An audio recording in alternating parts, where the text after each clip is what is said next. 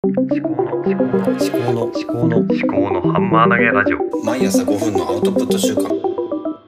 考のハンマー投げラジオ。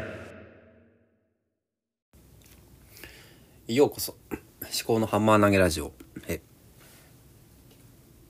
I do 探求家の立見明彦です。はい。で私はまあ今までうんそうですね。合唱とか能楽とかやってきてで今はね事務仕事やってるんですね。わ子供泣いてる。これ大丈夫かな。これ一番下の子供だな。まあまあいるから大丈夫かな。俺言ってもしょうがないしな。はい。すいません。あすいません。なんかね自己紹介をねあの過去現在未来に分けてやった方があのいいっていうのがあのトリーズの旧画面法に書いてあったんですよね。でそれやってみようかなと思ったんですけど何も準備してなかったんでうまくいきませんでした。はいでは本題です。で今日は音声配信は、まあ、川のようなものっていうふうにちょっと今ねあの昨日思ったのでその話を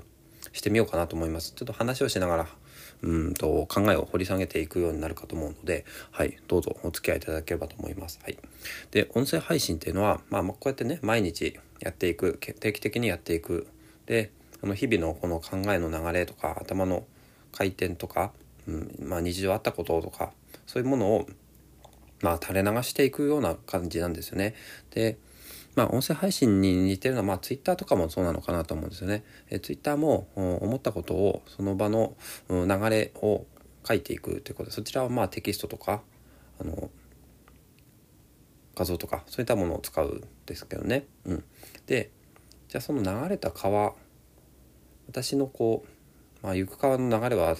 なんか絶えずしてしかも元の川にあらずっていうようなそういうような言葉もねありますけども川はねずっと流れているってまあ私自身も、まあ、川なのかもしれないですけども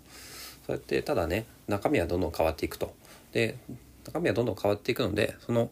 うん、その瞬間瞬間の、うん、川の水とか中身っていうのをこう切り取ってこうやって音声配信で流していくっていうでそれを後から見えるようにしていくっ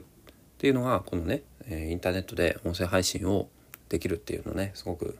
いいことだと思うんですよね。でじゃあその流れた川っていうのはどこに行くかっていうと最終的にはま海に流れ着くわけですね。で海に行くっていうのはまあ何ですかね、まあ、そこはストック、まあ、蓄積になるわけですね。で川っていうのはまあよく言えばよく言われるのはフローですね。まあフローとストックで、まあ、お金の流れとかもフローとストックとか、うん、そういうふうにで思考知的生産とかもあのフロー的な読書とストック的な読書とかって分けて考えたりもできるんですけどでストックっていうのは、うん、なんだろうな、ま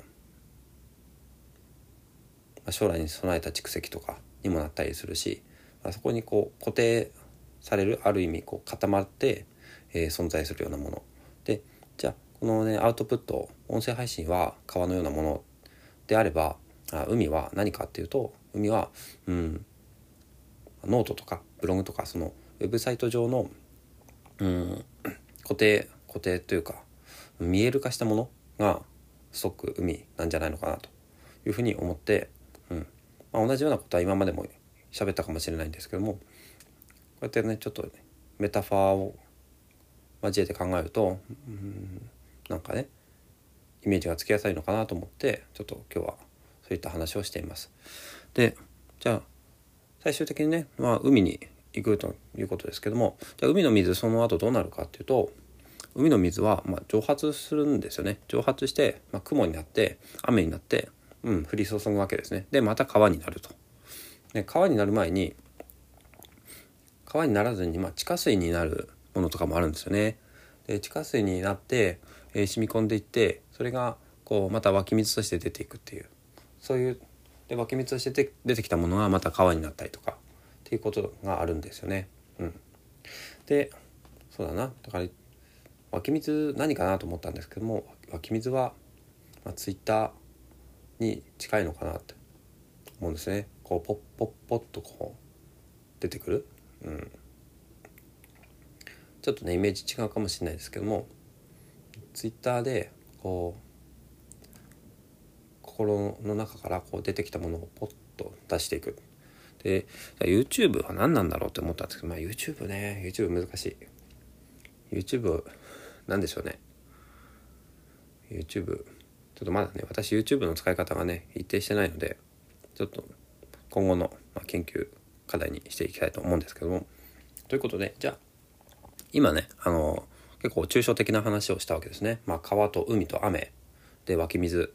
でじゃあそれね実際的に具体的にどう私のアウトプットのあの日々の習慣に、うん、結びつけていくかということそちらの方をね考えていきたいと思うんですけども、うん、こうやって音声配信は毎日だいたいできているわけで、うん、それはまずいいと思うんですよね。でその次にじゃあそれを川から海に流れ着いてその海としてが、まあ、形、まあ、海でも湖でもいいんですけどね、間に湖とか入るかもしれないですねこう一時的なこうたまるところということで。でうんじゃあそこを音声配信で話したことをちょっと拾って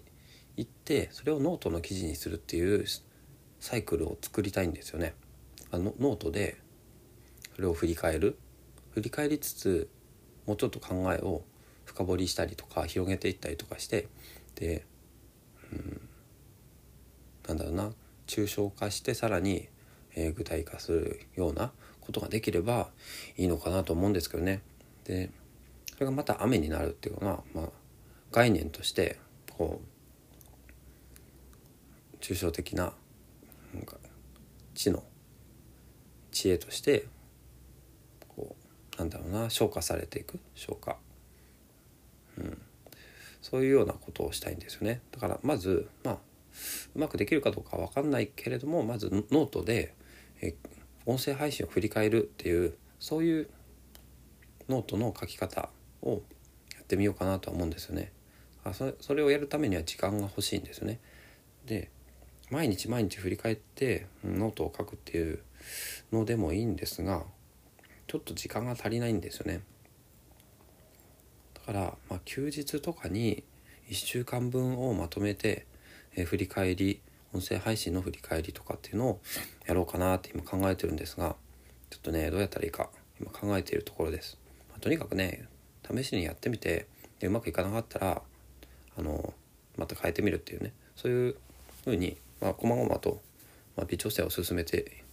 微調整しながら進めていけばいいんじゃないのかなって思うんですよね。だからまあ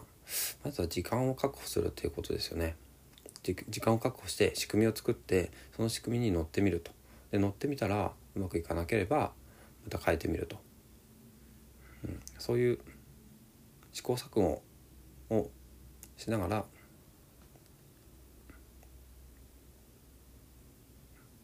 アウトプット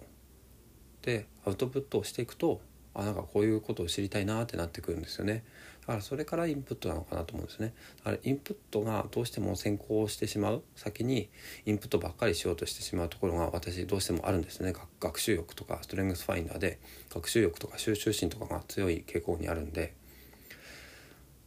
まあそこをねの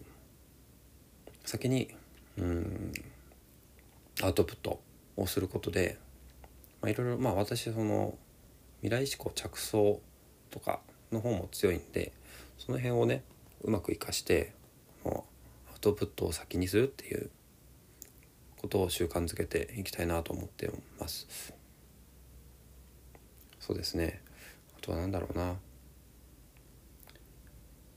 まあ図書館の本とかを今少しずつ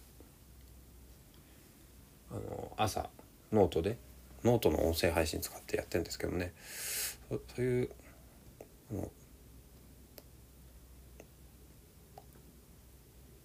アウトプットする内容によって、まあ、メディアを分けるっていうことをちょっとまたね継続して取り組んでいきたいと思います。